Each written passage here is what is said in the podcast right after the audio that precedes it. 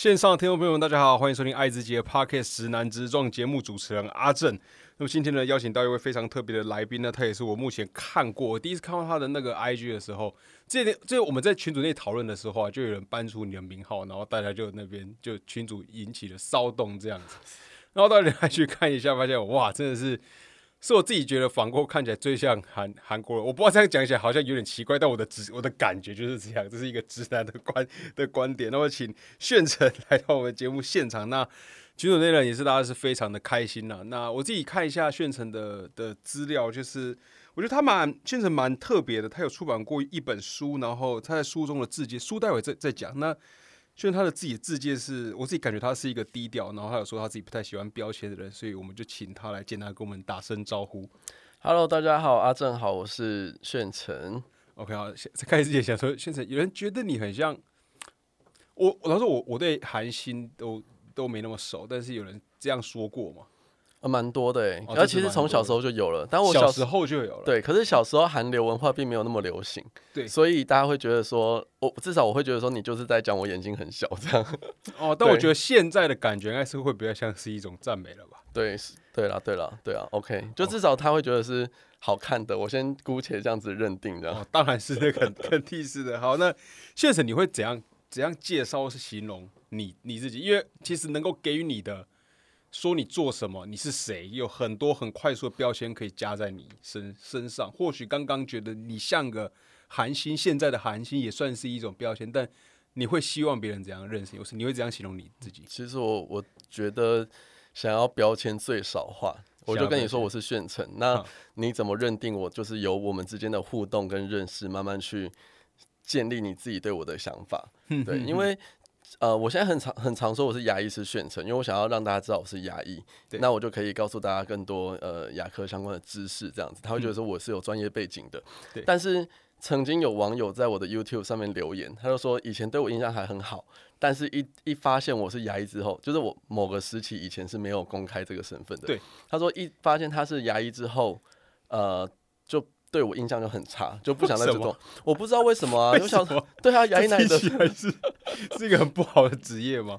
对，所以我觉得呢，可能他过往的呃经验，可能牙医都长得不好看，还是都很粗鲁，还是就是骗过他的钱，嗯，类似这样子。所以一个标签带给每个人的想法会不一样。那为什么我要因为牙医就跟你以前遇过那些牙医做连接，或是我像韩星，然后就要跟其他你以为的韩星做连接，这样对我来讲是不公平的。不管是太包或是太扁，我为什么要做别人？那在你有这样，你觉得这样的想法是有经历这样的时期吗？就是以以前呢，我我我做做我随便真的随便的个人猜想，因为大家看过，大家有找过你嘛？你是高是高雄人，我也是我也是高 高雄人。好，然后就是说，可能在因为我觉得标签是一种某程度上，它算是一种包袱吧。当然，它也是一种让人能够快速去辨别、快速去辨别这个人是是谁，辨辨识这个人是不是我所所熟悉的。所以标签它的好处有它的坏处。当然，有些标签可能承载一般的人对他的既定的印象。那因为随着年纪的增长，你可能会会有累积越来越多包袱，所以你的标签可能会变得越来越多。你是在哪一刻起开始有这种强烈的不要再给我上标签？因为总不可能上幼稚园时候很快就有一个标标签，除了我们与生俱来的哦，你可能单纯是男性、女女性这样没了。你有你有觉得会是哪个青春时期吗？国高中，然后或是到大学，感受到标签的存在，没有想过这个问题耶。哈，哎，没关系。那那现在那现在可以可以感受一下是那我觉得不啊，我我先说一个好了，因为我有蛮多同志朋友，对对，然后他们就会说，哎，你的信箱什么？就有时候他会认识一个人之后会用这个方向去问，可是我觉得就是。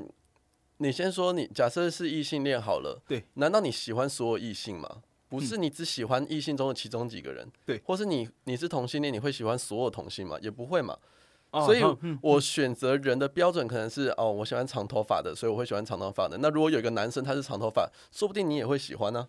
对，所以为什么我们喜欢人一定要用性别先做一个分类？对对，那我就会觉得应该。就像那个什么什么呃断背山那边不是说人人心中都有一个断背山嘛？嗯嗯，我觉得人人都是双性恋，只是你很偏男生还是很偏女生，那一种感觉。对，所以就是喜欢人就就是人。对，所以从后来开始在 IG 上面比较多，呃，因为我我觉得我算是比较孤僻的人，我不太喜欢用社群媒体，但是后来我就开始在上面写一些文章啊，我就会呃不小心跟很多人做交流，这样子，对我才开始认识到这个圈子，那我就觉得为什么都要用这个先去划分这个人，先去定义这个人，我觉得这样其实。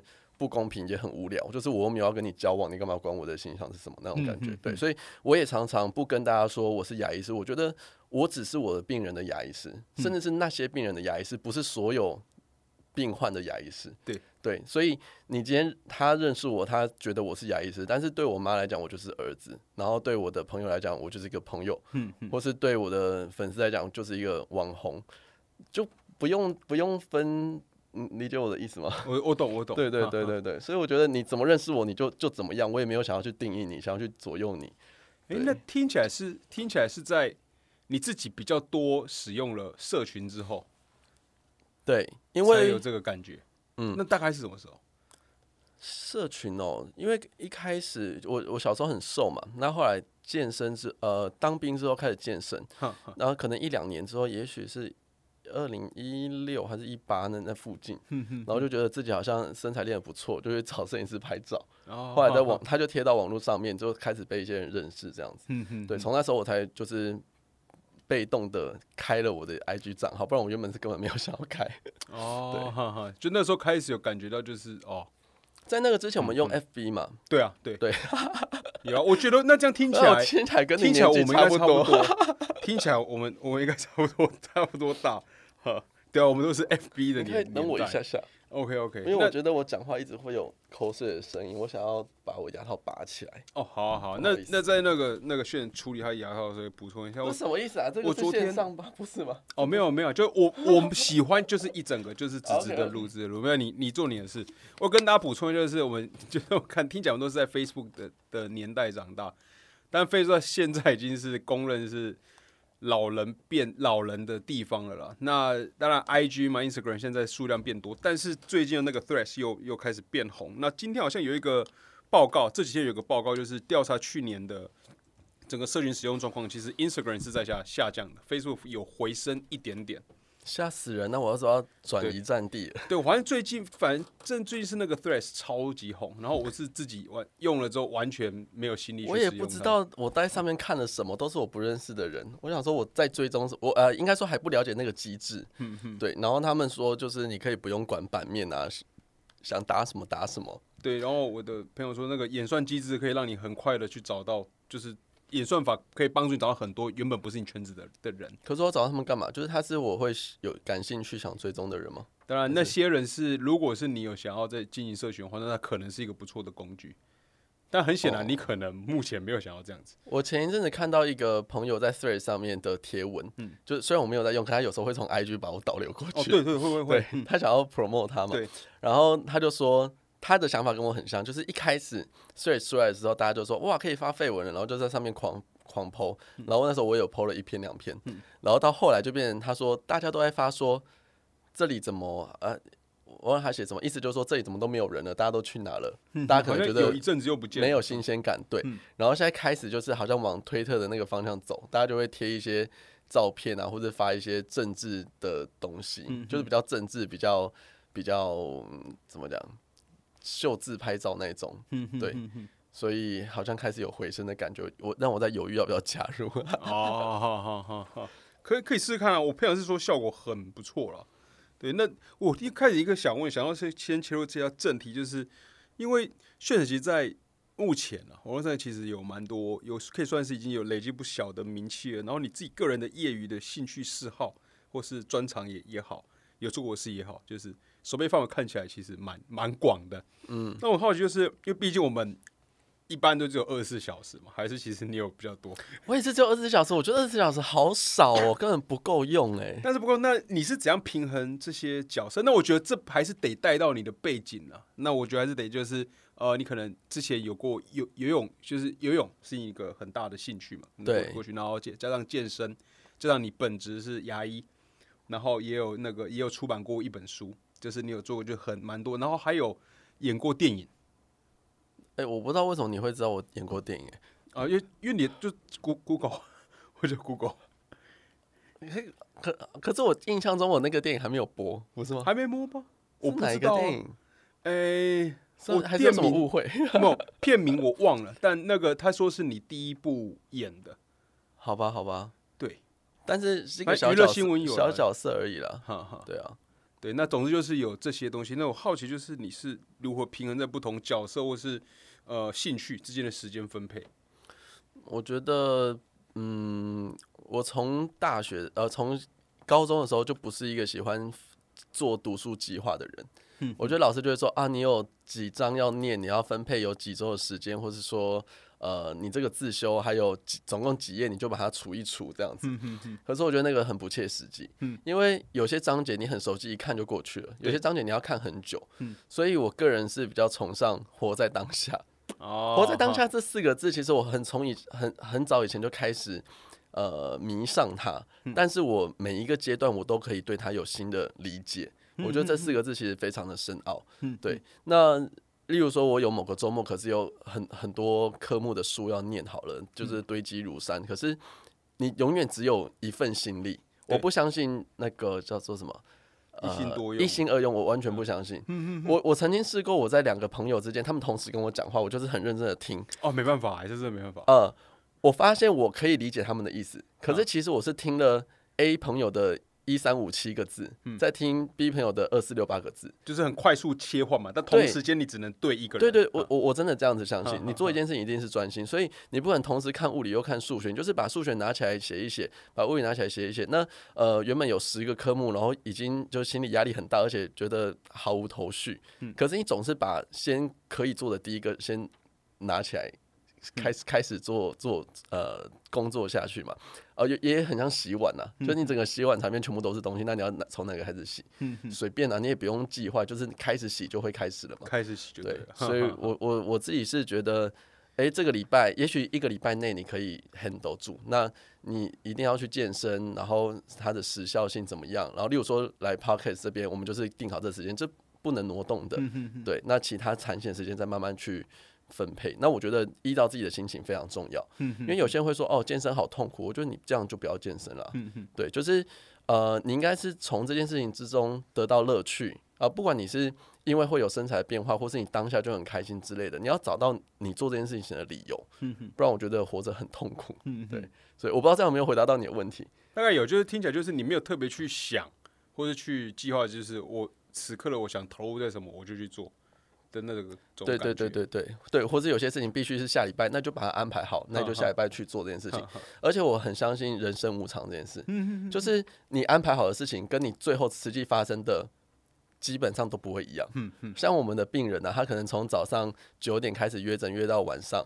你就知道每半个小时、每一个小时会有哪些病人要做什么治疗，但是有的会迟到，有的会早到，然后有的住啊以为是一个洞，又挖下去超大一个洞，对，然后有的以为很快结束了会很久，有的以为很久的结果一下就结束了，就变成没事做，对，所以我觉得人生就是要活在当下，然后去体验它分配什么剧情到你的手上，你就去经历它就好。那你是会一个去，就尽管没有再特别去思考，就是说为什么我我这段该做什么，都还就是你不要像是就就是顺着你的心走，可或许或许可以这样说。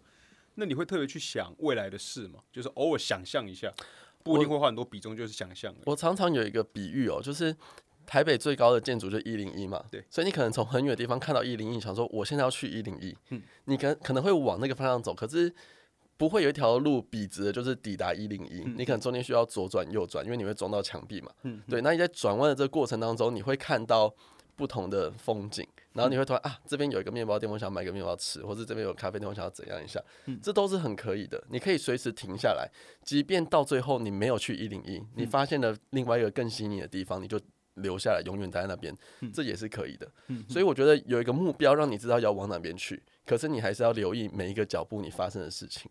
对，而这个说这比喻还蛮不错的。那你会觉得现在的，因为我自己的答案大部分都是否定的，就是现在的自己其实跟就是小就是过去是几年前自己可能也没有料想到现在自己正在做这些事，或正在经历对啊，这些。对啊那不一定是一个很利益了不得的事，但就是一个，而是以前没有想到的事。对对，对就是再怎样想，其实永远算永远算不到。那既然算不到的话，啊，就把现在的对，就是就就也不用太去钻牛角尖去处理这些事。有的时候有人家会担心说，哇，我如果这个做下去，或是做一个手术啊，会有什么结果啊？我说你想这么多干嘛？你可能会想了十个不同的结果。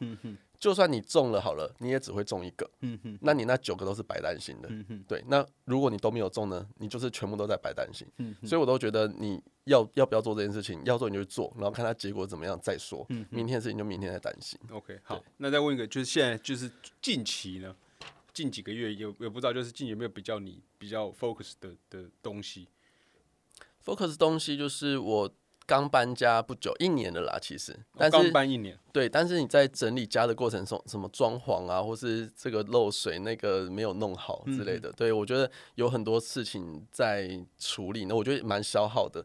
所以过去那一年，我会觉得，呃，基本上都是空转，对，空转，然后有点压力。可是这个空转也不能说真的在空转，就是它是为了你往后的几年奠定的基础嘛，你至少哦家里要嗯住的舒适之类的。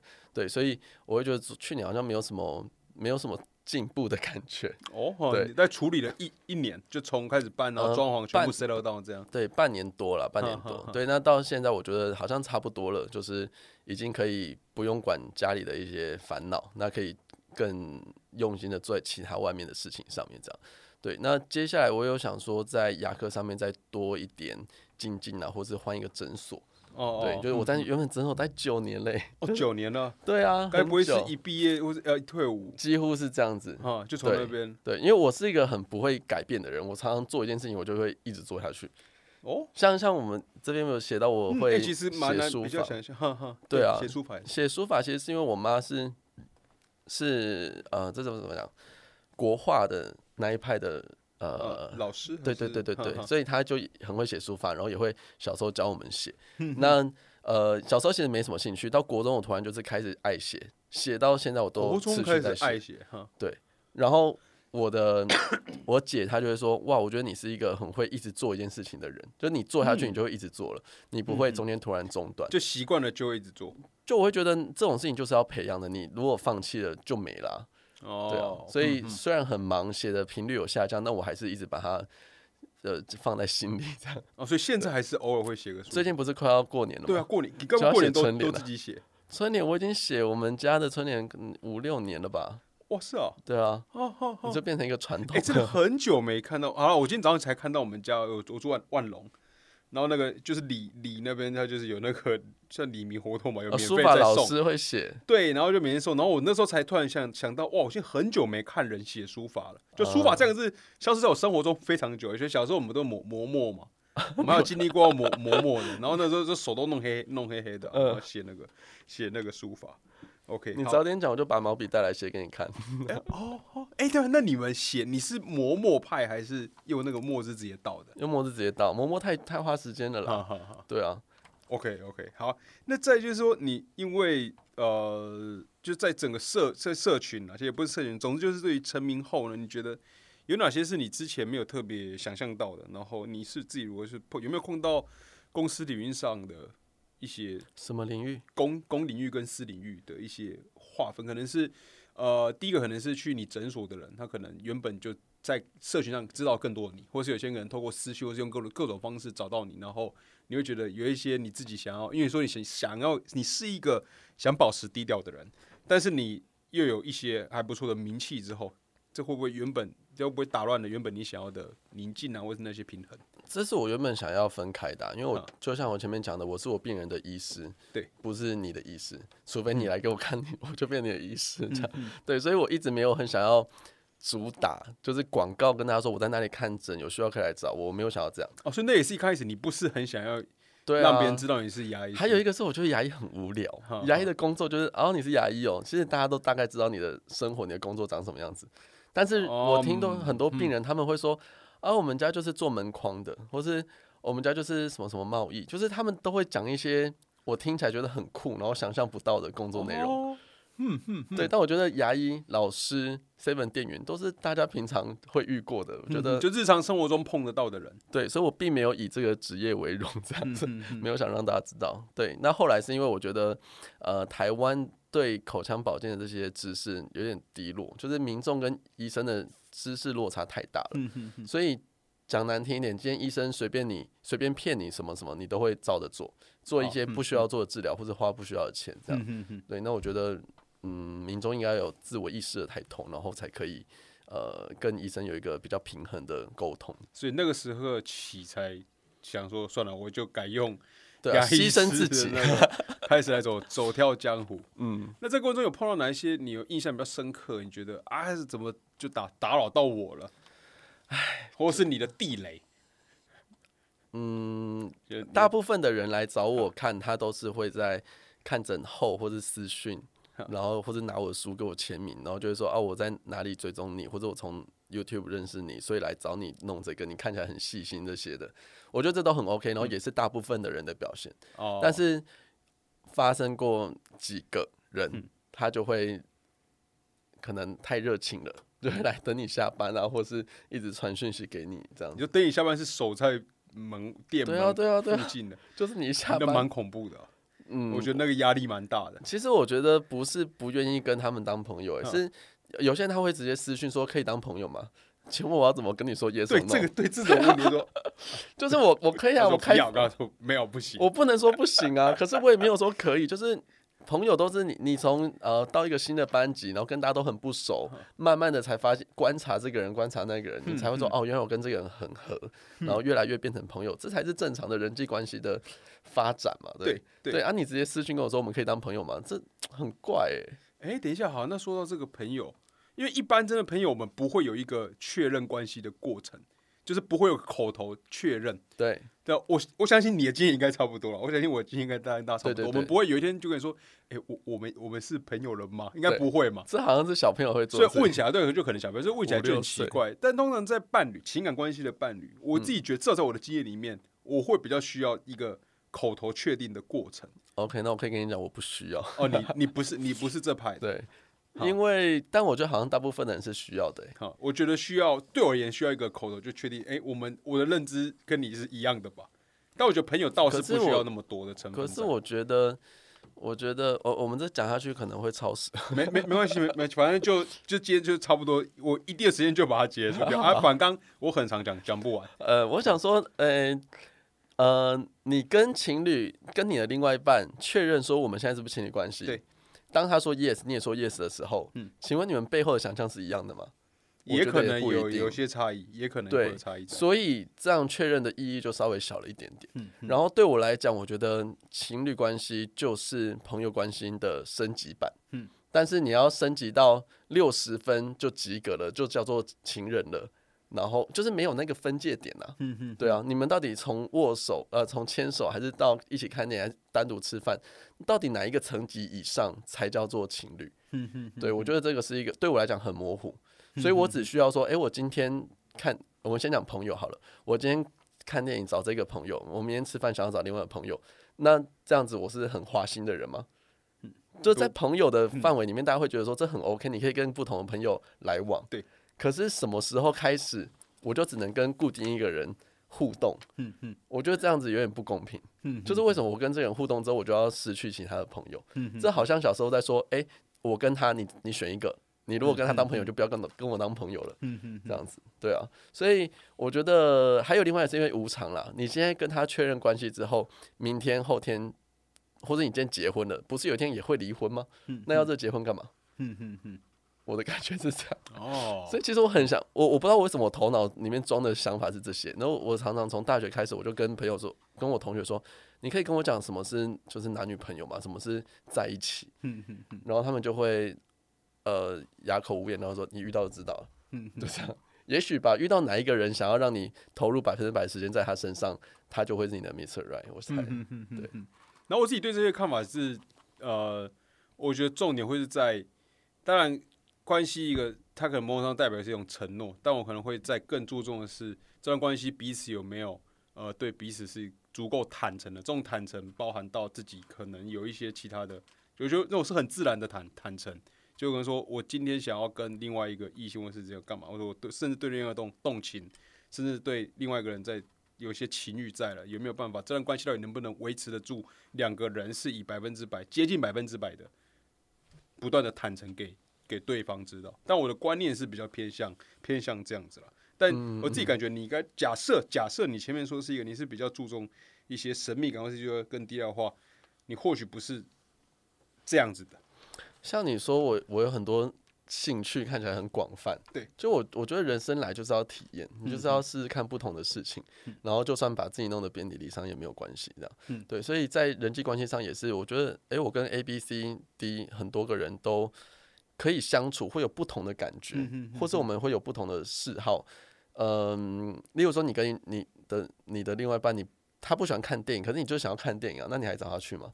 就找别人去。所以我很珍惜每一个当下的相处，我会可以发誓说，我都是很真心的。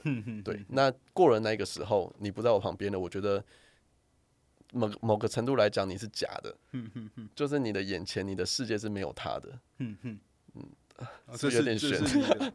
我在我在尝试尝试理解。就我我最在意的是我自己，我一定会把自己摆在任何人的前面。所以我先我先过得很好，我先呃心情绪没有问题，然后衣食无缺，然后我再会去照顾到隔壁的人，嗯这样。但首先会会是自己会是第一个。对啊，如果你为了另跟另外一个人相处，为了你给他的承诺，结果把自己搞到身心俱疲，我觉得那样不是正确的事情。每个人应该先把这点很重要。对啊，我觉得你提的这点就是，我觉得每个人我会这样形容啊，就是我觉得每个人得要。就是照顾好对方，或是维持一段好的关系的前提，首先要先做到自自私，嗯，要懂得自自私。其实大家讲自私这个一定会觉得很负面，可是我觉得，可是我不会觉得，嗯，它是一个很中性的。我觉得，而且是一个很，I like you，很就是我们得以为生就是这样子。对啊，你必须先这样子啊。对对，我得先要知道我想要什么，我先感受我的欲望是什么。那因为痛苦都是来自欲望嘛，我且得先知道我要的是什么，然后我得我了解之后，我才能跟对方讲，哎，你能不能配合我？对，而且而且，我觉得两个人为什么可以在一起，就是因为你有他要的，他有你要的。对，就是呃，对，任何一个交易，我要你的货品，然后你要我的钱嘛，那我觉得很合理，你也觉得很合理，我们才会心甘情愿的做交易。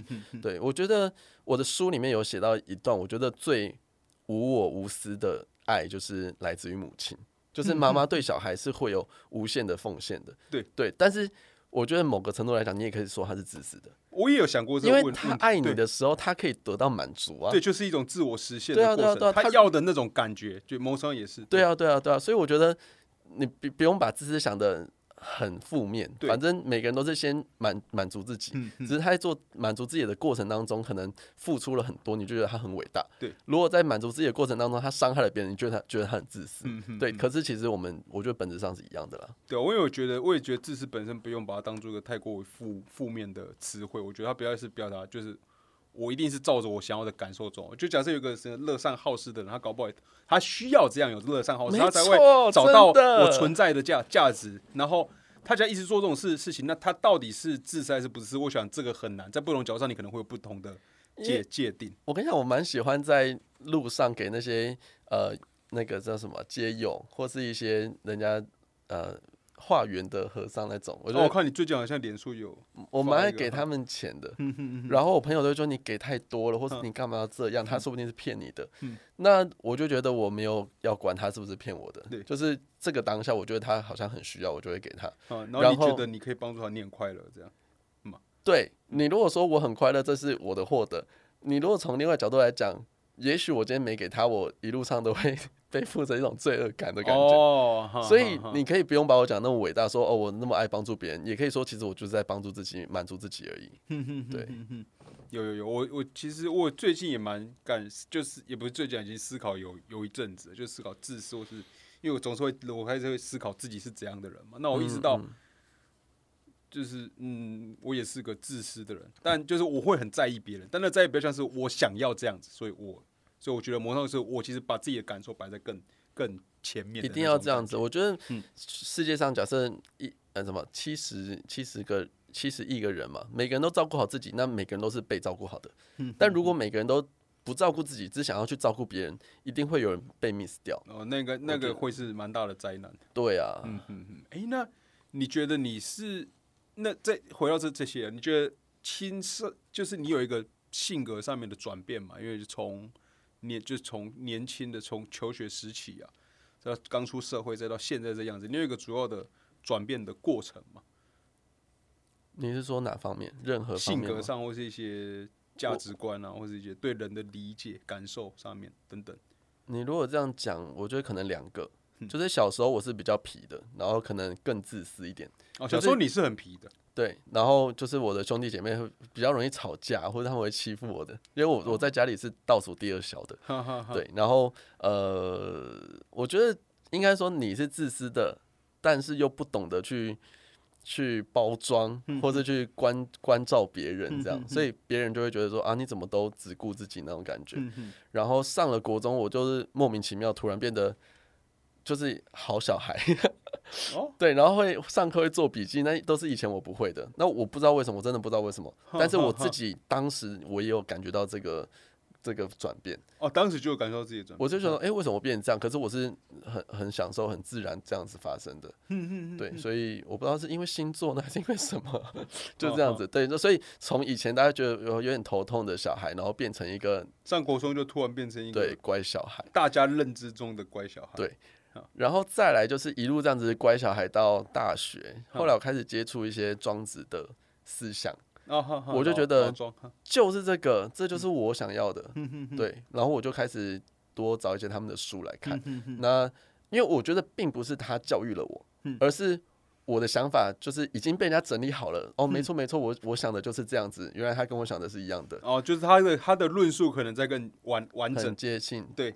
然后他表述的就是对我也是很就是这样想，但我可能你叫我直接这样讲，我不一定讲的你那么好。所以常常我就会拿他的东西来背书，就说我的想法是这样子，你看老庄也这样讲，嗯哼，对，然后我就觉得更有信心一点点，不是全世界只有我这么奇怪，哈哈，对啊。那时候是怎样的？因为上次我听到谁看到哪一个 YouTuber 好像跟你合拍，然后他也是提到你们后来聊到了老庄之类的，你是什么时候开始接触到？这方面的哲哲学的书，大学其实我的头脑一直都是一个哲学的头脑，就是我遇到生活中遇到任何事情，我都会想说，哎，为什么是这样？为什么不是那样？对，就是会有一些很多奇怪的天马行空的想法。然后到大学之后，反正我一个学妹吧，她就介绍我说，她觉得哪一个台大有一个教庄子的老师叫做蔡碧明老师，对，然后她说她。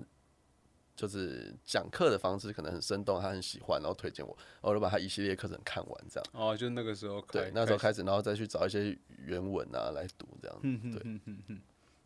哦，那到现在一直，哦，那那听起来应该是一个平常就喜欢涉猎不同类型的社科类的书。社科？你说社会科学？哦，没有没有，我我是个理理工脑。对，是那些东西我会听不进去，就是。那你讲历史啊、人文，那我觉得头很痛。可是如果是，例如说讲故事，然后传递一个哲学思想，那我觉得可以接受。OK，对我比较喜欢思考了，应该这样说。好啊，好，那诶，就在你那就从又回到就是好，你是慢慢成名的这段过过程。那慢慢成名这样过程，你觉得？因为刚才前面有提到很多这种标标签化的东西啊，你不是很希望呃标签会对一个人他不是不是一个公平的东西。那你比起大家。你感觉到别人所看到的你，比起这些东西，你觉得你更想凸显自己的哪一方面，或是你自己最想要被大家怎样的认识？我可以跟你讲一个一段过程，就是我在呃一毕业的时候啊，我就把自己几乎百分之百，只要睡觉之外时间都放在工作上。就是我们呃，你去看牙医可以有早上时间、中午的时间跟晚上时间嘛，这样我们叫做三个整次。呃，我几乎都是三整全满。那因为刚毕业，我就想说，哎，那时候对热情、对工作还蛮有热情的，然后也可以累积经验，也不知道多余的时间要去干嘛，所以我就是呃，把自己很多时间都付出在工作上面，累积经验、累积金钱这样。然后到可能三年、三年左右吧，就你会觉得，哎，好像该做的治疗你都会了，然后都很有把握了，然后我就突然陷入一个低潮，我就不知道我到底每天在为了什么。所以你每天上班，然后下班就睡觉，然后隔天早上又上班，然后我就会，你就心里有一个闷闷的感觉。有时候你就会觉得，嗯，好像有口有点渴，你就去喝水，你的这个欲望就被满足了，或者肚子饿了，你吃东西欲望就被满足了。那时候我有一个欲望，但我不知道是什么，然后我没有办法满足，我就想说，好，那我去去超商买一个甜的来吃，然后就吃一吃，嗯，没有被满足。我真的不知道什么，我就是常想方设法的，去运动啊，然后去跟人家聊天啊。但都没有被满足到这样，所以应该持续有三个月还是多久？这样每天都是浑浑噩噩，就是像行尸走肉。对，后来我就觉得，到底人生的意义在干嘛？我就觉得好像可以死掉了。嗯，就是因为我也不会想要去啊，喜欢吃美食啊，喜欢买名名牌啊，或者想要追求什么。对我觉得我我自认我是一个欲望蛮低的人，这样。那后来我就觉得，好吧，因为我也不敢自杀，我怕下地狱。对，所以后来我就把我的重心摆在呃别人身上。就是好，我过得不好，但是如果来找我的每个病人，他都可以因为我的治疗而变得好一点点，那我也算是有一点贡献。对对，所以阿德勒哦，阿德勒可能会可以回到回应你刚刚那个问题，就是我。读庄子啊，读阿德勒啊，那些是我现在的思想很重要的一个基础。对，那阿德勒有讲说，人际关系就是所有烦恼的根源，但它也是贡献感的来源。所以一个人要觉得有幸福感、有快乐感，都是因为你有贡献，你觉得你对别人有贡献，这样。对，那我就呃姑且把这当做我的人生目标，因为人生其实没有什么意义。我我现在的认定是觉得人生没有意义，所以你可以自己去创造，你怎么设定就怎么设定。所以，但可是我还是要有一个信念。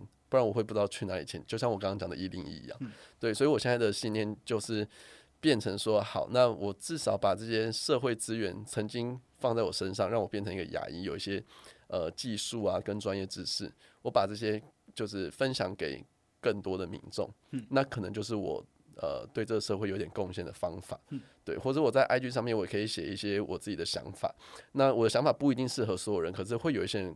得到共鸣，呃，常常我会觉得说啊，是不是不要再写？到底有没有人看？因为那种文章通常点阅率都比较低，嗯对。但是偶尔你有这种想法出现的时候，你就会看到一个私讯，然后他就会说，他就会说，呃，他看了你哪篇文章，然后觉得就很感动，然后他就被鼓励到这样，嗯对。所以我觉得哦，好像可以继续写下去。每次这样子，我只要一有这个想法，然后就会有这样的讯息出现。对，所以嗯。哎，其实我也忘记你的问题是什么了。所以说，你你不是最想要让别人看到怎样的怎样的我？所以我其实没有想要别人看到怎样的我。我想要就是你看到我的时候，然后你觉得，嗯，可以从我这边获得一些帮助，例如说，呃，牙科知识上的啊，或是，嗯，就是一些心灵层面的提升就可以。我一直都很羡慕一种人，就是我觉得你是你一定有遇过这种人，或是例如谁啊？就是有一些人，他只要一出现在我们的聚会上面，大家就会哎，你来了，你来了，然后就很开心。有一些人会，大家看到他就莫名的很开心。对对，不知道为什么，你都大家身边都有这种人吧？然后像之前我录节目的时候，像看到那个淑芳阿姨啊，她就来我们现场，她就是一个很经典这样的代表人物。就是现场的工作人员，然后演员，还有还有呃民众。都就很开心，也不知道开心什么，然后手就拿起来拍这样，他也没做什么，啊他就是挥挥手跟大家说大家嗨，hello 这样子而已。对，所以我觉得他，嗯，我还在想说怎么样成为这种人。你到底是外表长得好看呢，还是你你的呃性格让大家很喜欢、很崇拜？嗯，对我觉得这样子的人非常的伟大，就是他只要一出现，他就可以好像就感染群众对对对对，而且这种东西不是物质层面的，它是心理层面，然后每个人都可以获得那一份快乐，然后你又不需要成本。我觉得那个是天生就这样，我觉得那个好难。我我自己有时候也蛮觉得，如果是那样的话，那很棒。对啊，所以如果有人这样子称赞我，我就会觉得说，哇，这是一个曾经我被一个一个人这样讲过，然后就说，哦，这样子是非常我很开心的。他说不知道为什么，就是看到你就很开心。然后我就说，哦，那太好了，就是我好像离我的那个书房阿姨这种这种目标就更前进一步。对，所以其实我没有想要。我怎么样？但我希望你看到我的时候，或者你读我的东西的时候，可以有一些些回馈。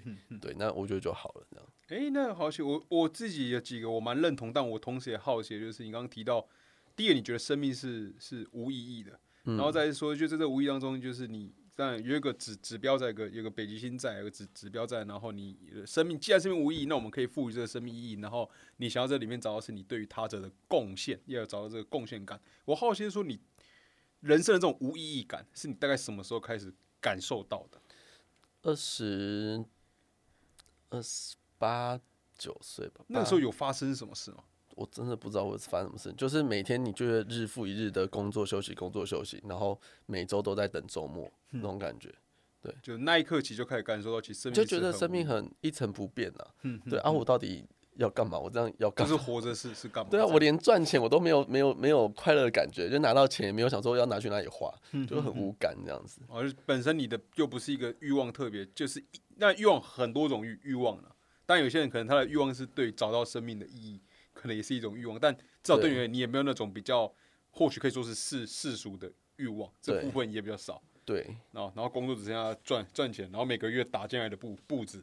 然后就哦，就就这样啊，对啊，因为因为你没有花钱啊，就是有时候如果如果有些人他现在是刚好收支平衡，然后比较拮据一点，对，他的生命是有动力的，他的动力就是要有个刺刺激，要赚多一点钱，哦，对对对，他赶快赚钱，然后让自己生活更好，对，那就我比较幸运，已经不不是在那个层级，我已经可以。满足我自己的生物质生活了，对，但我就会有别的追求。嗯那你如果说像那什么郭台铭、王永庆那种，他们可能就会有追求一些我想象不到的事情。对，可是我觉得一个人不可以没有追求，你会不知道干嘛，然后就躺在那边。哦，对，不不不行，对啊，完全可能可能就会像那个庄子他们讲的“槁木死灰”这样子。嗯对，其实我觉得那样蛮好的，你就进入到槁木死灰的状态。槁木死灰就是，嗯，你有听过那个故事吗？反正他是问问了一个智者吧，我也忘那忘记他叫什么名字，好像是对，没关系，我不要误导观众。反正他看到一个智者，对，然后那个智者就是像一个，也不是脊椎直挺挺的坐着，他就是这样瘫软在他的椅子上面，然后就好像很没有生气一样，对，所以才会用槁木跟死灰去形容他。但是那个境界就是一个很平静，然后没有追求的状态。我觉得那样是好的。但是像我，我，我。刚刚讲我自己的故事里面，我是没有追求的，但是我的心里是不平静的。对我是非常的焦虑的，我不知道我要什么这样。对，那我一直觉得，尤其是老庄里面，他们有一个比喻，就是生命最高、最崇高的一个境界，应该像一棵大树这样。大树就是站在那边，然后它也不会想要动，就安安安安稳稳的。然后风吹来之后，它就晃一晃；没有风的时候，它就不要晃。然后也没有干嘛，然后就是慢慢的茁壮长大这样子。对，因为道家里面蛮讲究是那个叫什么保身全身，就是他想要你的形体是完整的，然后你的生命是好的，这样，所以不会在乱世的时候去强出头，你应该先把自己呃保持好，类似这样子。对，那我觉得大树都是一个，我每次看到树啊，或是去一些国家公园上那种神木，我就觉得哇，很崇拜他们。对啊，他们可能就哪里痒也没有办法抓，你知道吗？我就看到当时会有一种神，会有一种神圣感。对啊，那那为什么你看到的时候会这样子？我觉得那是冥冥之中一种我们的连结，应该所有灵魂都是这样子。而且我觉得越去大自然的感觉，会越觉得自己的其实一点都都不重要。然后自己的，当然我觉得这过程中，我觉得这是一个学习的，就是跟自己学习的过程，也同时在感受，然后同时在学习，就是也有很多种像你描述那种。不平静的时时刻，嗯，然后内心会感受到一些对交流，是真的是就是人生的一些东东西。但是每次越去大自然的，因为我很很喜欢去大自然，然后看到一些跟大自然互动过程当中，然后觉得第二自己生命很渺小，然后一点都不重要，然后对比自己的一些平时的一些焦虑苦痛，但他其实这个放在这个时候都觉得一点都不重重要。我的书里面有一篇文章叫做《宇宙》，嗯，然后我就有稍微描述一些情景，意思就是说，当你在呃，有有两个人在街上在吵架的时候，当你进去你看的时候，你会觉得这是一个天大的事情。嗯，可是你如果像那空拍机有没有越来越远越来越远，然后你就会看到整呃整个台湾啊，然后整个地球，嗯然后到很远的外太空的时候，你根本什么声音都没听到，就是用很巨观的角度去思考，很抽离去看这样。对，然后你你吵跟不吵，其实这整个宇宙根本就没有变化。对，就是你也可以吵啊，啊也没差啊，你不吵啊也也没差。嗯，所以我觉得。呃，或或是有个比喻，就是像那个天气现象，你就觉得哇，这边台风、刮风下雨真的是很可怕。对，但你只要到平流层以上，其实根本就是海阔天空，然后天空就是非常清明干净，也没有云这件事情。对，然后我还可以跟大家分享，就是我曾经到一个内观中心去内观，就很像冥想这样。对，那冥想其实大家可能会觉得是佛教啊，或者怎么打坐，啊我觉得没有那么那么玄。嗯。就是让你静下心来而已，然后你可能会有很多思绪或者情绪啊，或是念头啊，你都不要理他们，因为他们都只是天气现象，就是有云、有风、打雷，但这都是会过去的。那唯一不会变的就是天空，就是天空就是那么蓝的，在云的上上面就是那么蓝，就永远不会改变。然后那才是我们新的本质。然后每个人都应该要回到那样子，那么的干净，那么平静。对。那我我蛮喜欢你的比喻，就是那听起来就是冥想对你而言，就是像是一种把自己上升到平平流层对对以上的那个感觉，就是下面的情绪都在，但是你如果把自己提升到个状况之后，就可以不要理他，对你就可以不要跟着他们这样子鸡飞不会被牵着走这样子。对啊，哈哈哈。哦，我蛮我蛮喜欢这个比喻的。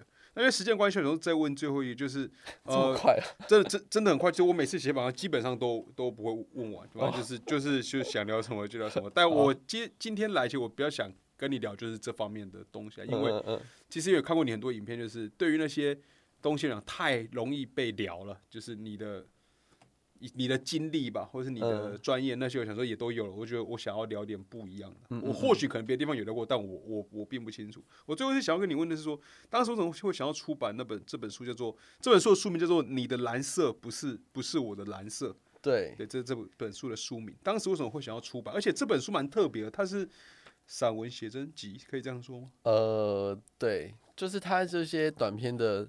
散文这样，然后我我自己是想要尽量把它往诗的方向写了，因为我觉得诗有一点像新诗的感觉。你看过吗？呃，我看过在四一中四十几篇嘛，但我是按试试读版。哦，然后试读版就是哦，我应该带一篇带一本给你的。好，没关系，那那呃，因为我从 IG 开始嘛，IG 都是照片配文字嘛，对你都会写一些那个。对对对，然后所以呃，出版商有一天看到我的账号，他就觉得说，哎，好像可以把它出成一本书。那为了为了有点 I G 文体吧，也不能这样讲，就是会有图文呐。I G 文体，你可以去，就是如果观众去看我的那个呃，听众去看我的 I G 的话，大概是那样类型的文字。对，你的其实每一篇 I G 的文都算，以现在讲，我觉得都算多。对，可是我会希望尽量精简，就是我希望一个字里面可以包含很多意思。所以我觉得这样的书才看了不会腻。所以你应该可以每次看，然后都有不不一样的感受，这样。所以搭配一些文照片，也是因为把有点像 I G 实体化的感觉，然后就是服务我那些有些喜欢看文字，有些喜欢看照片的的观众这样子。对，那呃。他就觉得我写的那些内容很，至少他们很喜欢了。对，然后说哇，那要把以前都拿出来，就是贴一次嘛，会不会太偷懒？对，所以我就重新写了。那后来有重新写。对，里面四十四篇基本上我是分成四个章节。对，那我会想说，那我这个书要给谁看？我希望不是只有特定一群人可以看，我希望是所有人都可以看。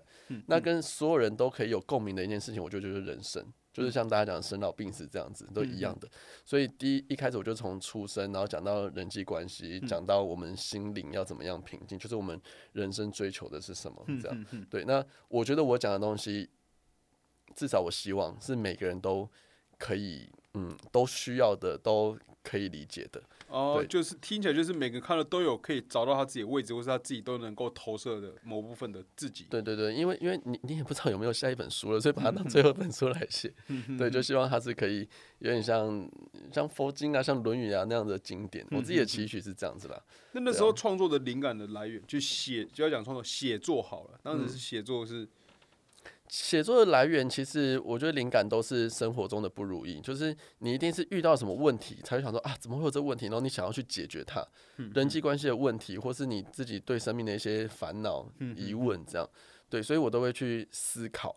那呃，我就会点出这个问题，然后想说，诶，大家读者会不会跟我一样？然后到最后我是怎么样去？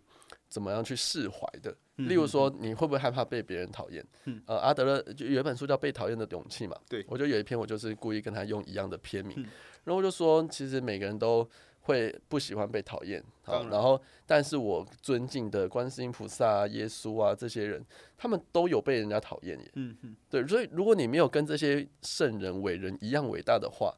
你有什么资格不被人家讨厌？嗯，所以我就是用这种方式去释怀，想说，哎，反正连观音都会被讨厌，然后我被讨厌也没差，嗯这样子。所以，呃，很多时候我喜欢帮一些人找借口，例如说，这个人他闯红灯。然后他可能爱到你了，那你要帮他找借口，要说啊，他可能现在急着肚子痛啊，对，肚子痛要去厕所 了，或者他们他家人要去见最后一面。我也喜欢这样想，对我我没有要帮，没有要帮他呃脱罪或是怎样，但是如果这样子想可以让你心情更好一点，你为什么不这样做？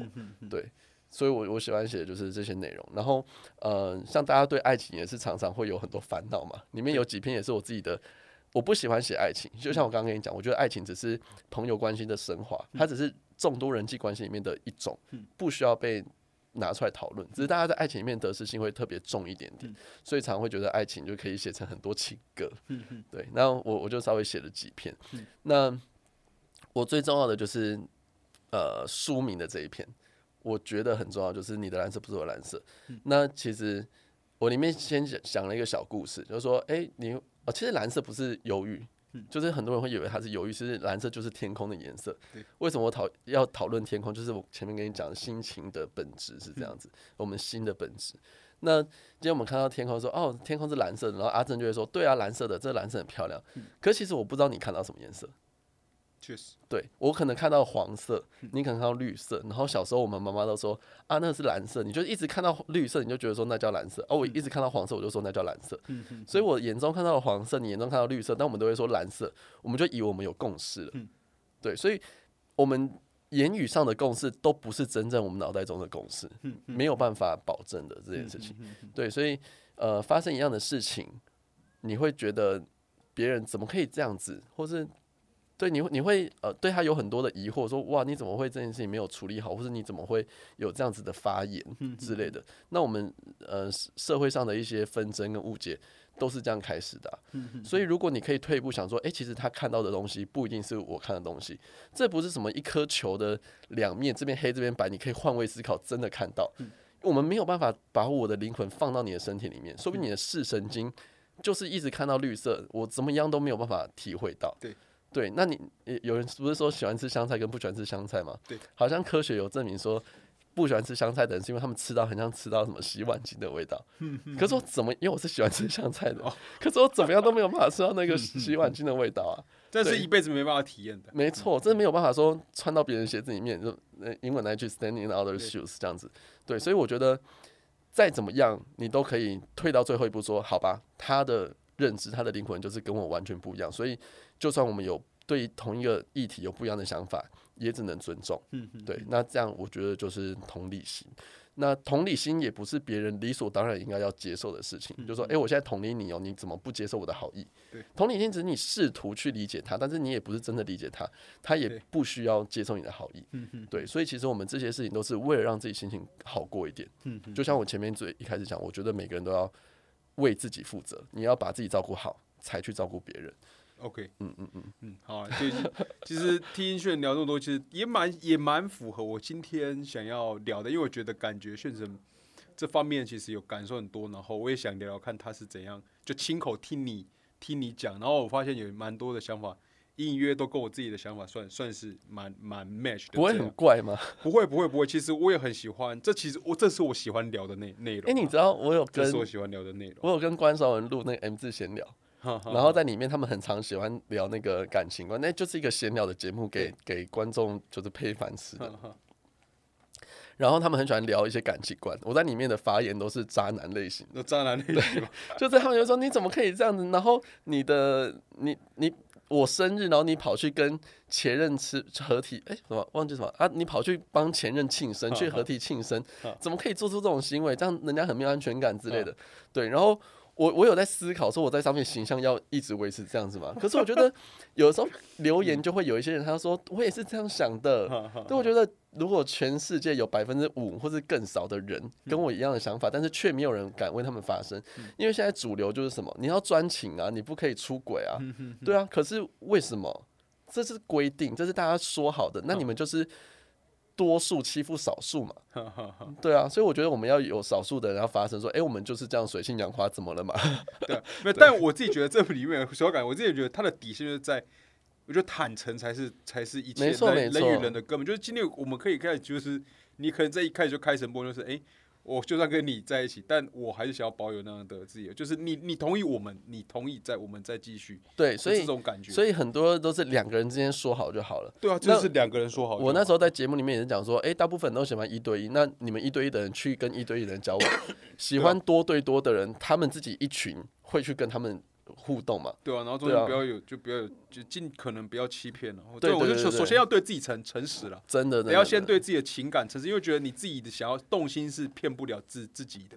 那你自己能不能处理好自己的这个感觉？你能不能察觉？然后你能你会如何处理？这样才是才是比较重要的事。好，因为今天因为时间的关系。就是最后呢，就是我最个人的问题啊，就是是你还没有打算再有后续的出版计划？我想要啊，但是我也要想说，第一个是要有机缘，而，第二个是要知道可以出什么，因为我不想要出呃浪费纸张的书。对我想要出了一个是我自己可以也很满意的，像我现在回头看我这几年前出的书，我也觉得说。哦，没有让自己失望，对，那我觉得这样子就值得，对，OK。所以呃，但我觉得还是缘分很重要了，因为未来怎么样变化，其实都说不准。当然，所以不想预设那么多。OK，OK，好，那今天时间关系，真的非常感谢徐远成来到我们的节目现场。那我相信这也是这事嘛，我也不知道，但我自己会觉得这个，我也希望能够透过这样子让。大家看到，在这个面向上更深入的炫成的内内心的那种，嗯，我很喜欢分享这些，我也我也很喜欢聊聊这些。那今天也是算，我也看到呃更深入的炫炫成啊，平常他的理论上有太多。